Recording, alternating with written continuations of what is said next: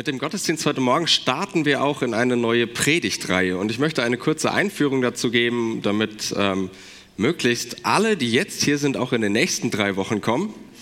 Ähm, ich hoffe, dass ich das schaffe mit dieser Einführung. Mal gucken. Die Predigtreihe trägt den Titel Allein. Vielleicht habt ihr die Plakate auch da gesehen oder im Vorfeld äh, hinter äh, am Beamer schon. Allein. Mit dem Reformationstag am letzten Montag, vielleicht haben das einige mitbekommen, für andere ist das Halloween, ist auch okay. Reformationstag für alle evangelischen Kirchen ähm, hat ein Jahr großer Feierlichkeiten begonnen. Alles, was evangelisch im Namen trägt, also auch die freie evangelische Gemeinde hier am Fischbacher Berg, feiert 500. Geburtstag. Denn am 31. Oktober 1517 veröffentlichte der Mönch, der katholische Mönch und Theologieprofessor Martin Luther 95 Thesen gegen das, was er in seiner Kirche nicht richtig fand. Wer im Zusammenhang damit ein bisschen klugscheißen möchte, sagt, der hat die gar nicht an die Wand genagelt, äh, an die Tür in Wittenberg. Wer das noch ein bisschen besser wissen will, sagt, ja, man weiß gar nicht so genau, ob er die wirklich an die Tür äh, der Schlosskirche zu Wittenberg genagelt hat. Auf jeden Fall hat er sie veröffentlicht, so viel kann man sagen, am 31. Oktober 1517.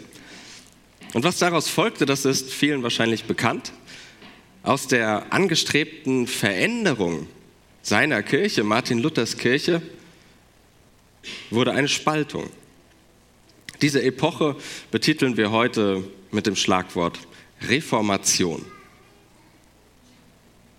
Für die Menschen, die sich dieser Neuordnung des kirchlichen Lebens und Denkens anschlossen, waren vier Schlagworte ganz entscheidend. Und die werden uns auch durch die nächsten vier Predigten begleiten.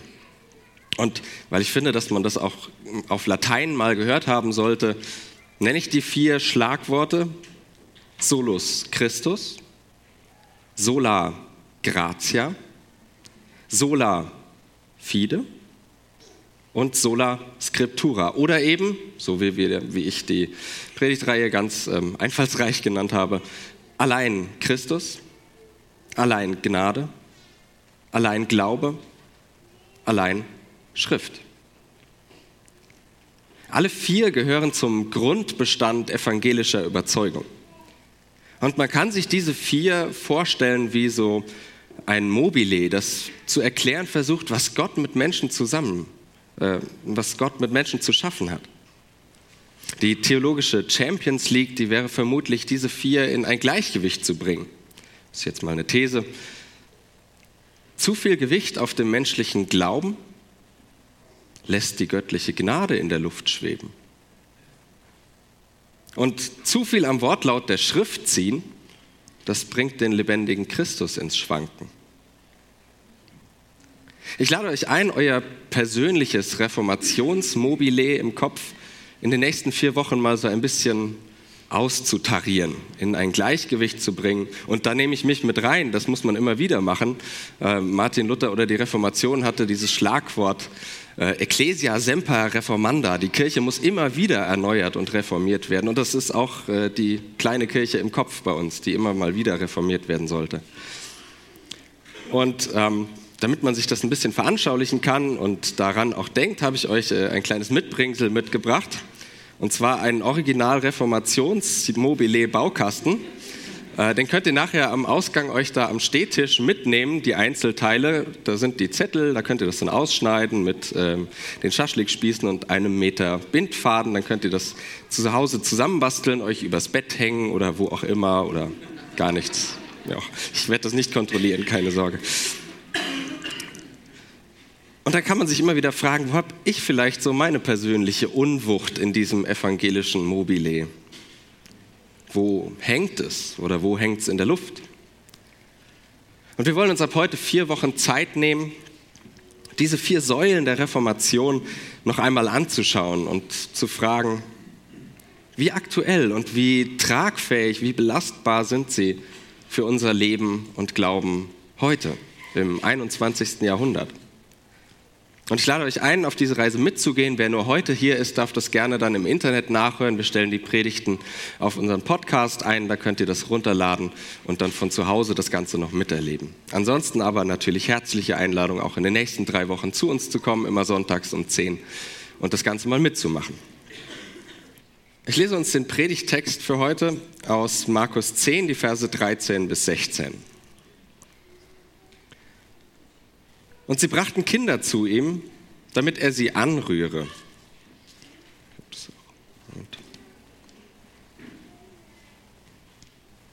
Da könnt ihr auch mitlesen. So, nochmal. Und sie brachten Kinder zu ihm, damit er sie anrühre. Die Jünger aber fuhren sie an. Als es aber Jesus sah, wurde er unwillig und sprach zu ihnen, Lasset die Kinder zu mir kommen und wehret ihnen nicht denn solchen gehört das Reich Gottes. Wahrlich, ich sage euch, wer das Reich Gottes nicht empfängt wie ein Kind, der wird nicht hineinkommen. Und er herzte sie und legte die Hände auf sie und segnete sie.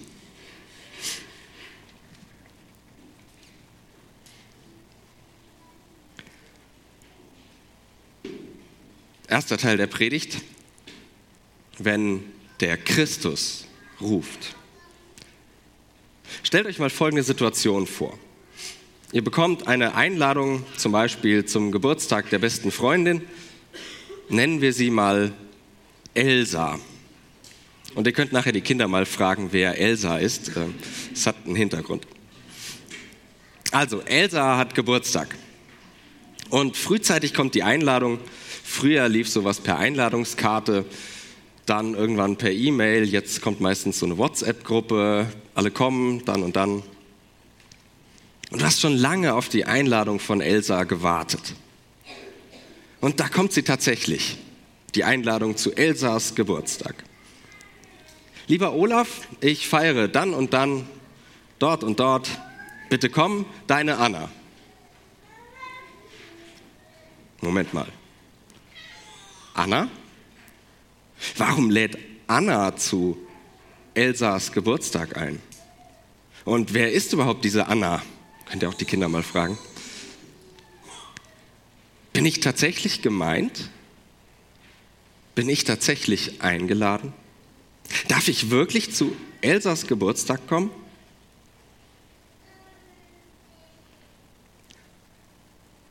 Lies mal unseren Text mit diesem, ich gebe zu, etwas konstruierten Gedanken im Hintergrund. Dann merkst du vielleicht, wie unglaublich entscheidend es ist, wer hier einlädt. Lasset die Kinder zu mir kommen, denn solchen gehört das Reich Gottes.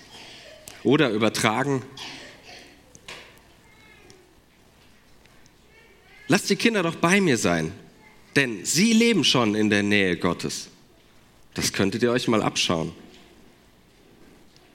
Diese Wortfolge, die können alle sagen. Die kann jeder sagen, der sprechen kann. Doch wirklich glaubhaft, so richtiges Gewicht bekommt diese Aussage erst von dem, in dem das Reich Gottes tatsächlich beginnt.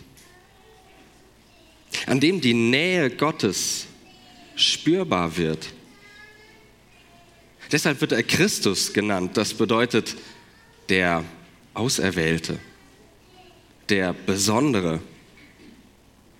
Die Menschen in unserem Text bringen ihre Kinder nicht irgendwo hin, wo es ihnen gerade passt, sondern zu diesem Wanderprediger Jeshua, weil sie von ihm fasziniert zu sein scheinen, weil sie glauben, dass er dem Leben ihrer Kinder gut tut weil sie wohl zutiefst darauf vertrauen, dass es gut und heilsam ist, Teil seiner Auserwählten, Teil seiner göttlichen Geschichte zu sein. Christus bedeutet, in seiner Nähe erfahren wir das Dasein Gottes. Solus Christus behauptete die Reformation vor 500 Jahren. Allein Christus bleibt der Wahlspruch aller, die sich christlich auf die Fahnen schreiben.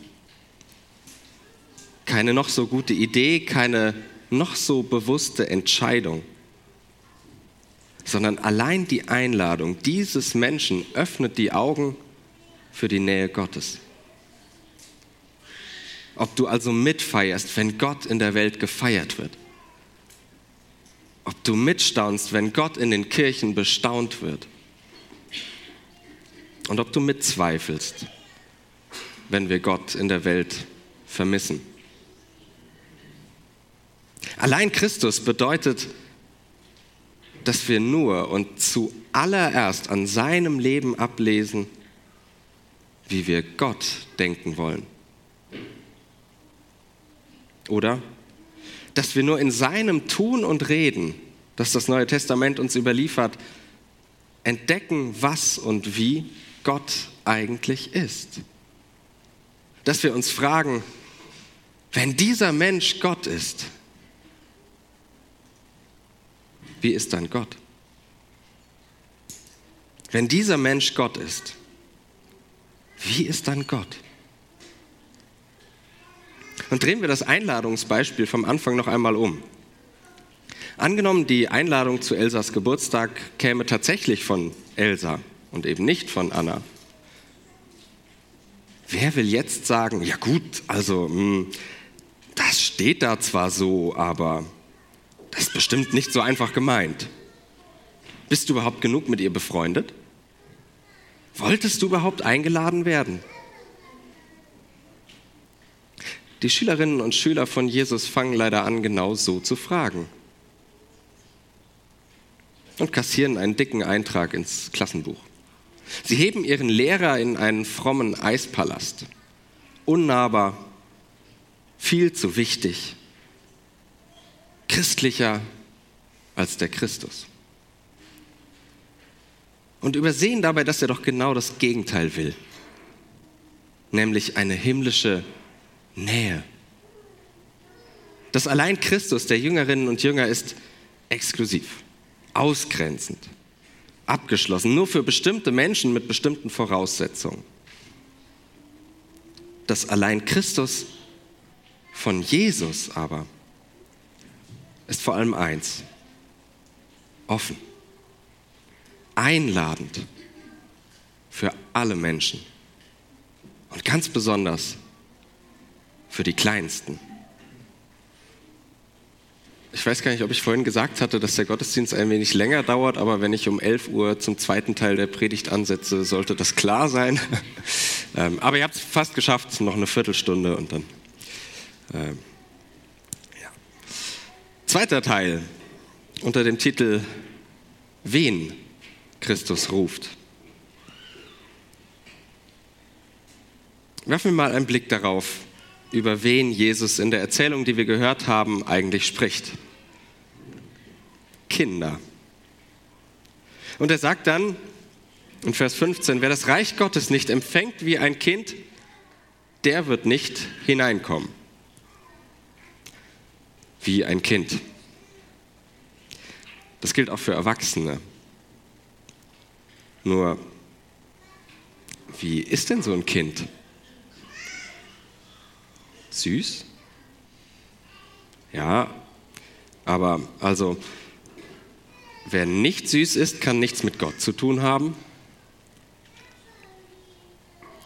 Eher nicht, das ist klar. Hoffe ich. Naiv? Also, wer hinterfragt, hat es schwer in der Nähe Gottes? Sicher nicht. Kinder sind wahre Lernmaschinen. So viel wie in den ersten Jahren, das lernt man nie wieder. Also naiv? Nein. Vielleicht unschuldig? Ich glaube, habe so die Vermutung, auch da würden die meisten Eltern widersprechen. Unschuldig? Nee. Was also? Schauen wir uns mal die Hauptpersonen des heutigen Gottesdienstes kurz an. Ich war schon im Vorfeld ganz beeindruckt davon, wie toll Luisa, Ronja und Tom sich eingebracht haben, wie sie alles organisiert haben. Es hat richtig Spaß gemacht, sich vorher mit ihnen zu treffen, den Gottesdienst vorzubereiten und zu planen. Klasse, wie bewusst sie die Entscheidung getroffen haben, sich heute hier segnen zu lassen. Und überhaupt finde ich, dass sie sich auch ganz tolle Eltern ausgesucht haben. Und wie überzeugt sie eben auf die Bühne gestapft sind. Ja, jetzt will ich gesegnet werden. Richtig stolz auf das, was sie hier auf die Beine gestellt haben. Und sie haben das wirklich alles toll gemacht. Ganz tolle Leistung von den dreien. Daran nehmen wir uns ein Beispiel. So sollten wir auch werden. Ihr lieben mehr oder weniger Erwachsenen. Ich mache natürlich Späße, aber die Sache ist durchaus ernst. Werden wie so ein kleines Kind bedeutet weder Macht noch Machen, sondern Ohnmacht und nichts tun. Wer das Leben Gottes nicht auf diese Weise annimmt, der hat nichts davon. Wer das Leben nicht als Geschenk betrachtet, wie will der oder diejenige sich darüber freuen? Wer die Welt nur als Uhrwerk wahrnimmt, kann sich kaum von ihr verzaubern lassen. Wer die Liebe nur als etwas unter vielem ansieht, wird kaum von ihrer Himmelskraft zehren können. Doch der Reichtum Gottes ist all das. Geschenk, Zauber, Himmelskraft. Manchmal höre ich, dass Gemeindemenschen sich gern als Mitarbeiterinnen und Mitarbeiter im Reich Gottes bezeichnen. Damit kann ich nichts anfangen. Ich bin gerne Mitarbeiter in der Gemeinde, aber in der Nähe Gottes bin ich einfach nur Genießer und Eingeladener. Vorletzte Woche waren wir als Familie zum Abendessen eingeladen und wie sich das gehört, haben wir brav nach dem Essen angefangen, den Tisch abzuräumen. Aber wir durften nicht.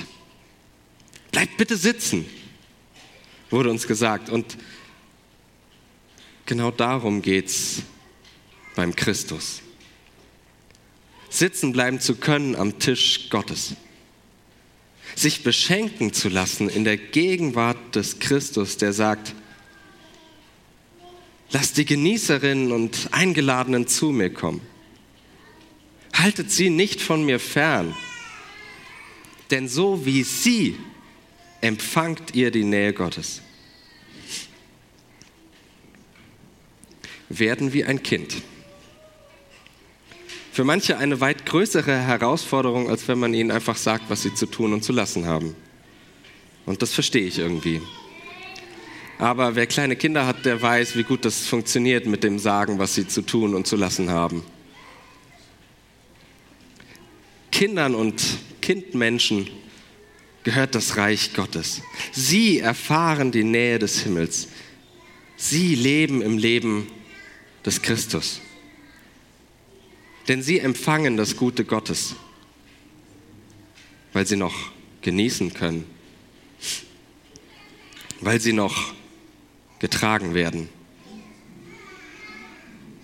weil sie sich noch schaukeln lassen, weil sie noch alles zum Leben geschenkt bekommen, ohne es sich zu verdienen. Das verspricht uns allein Christus. Gott sei Dank. Gott sei Dank. Amen.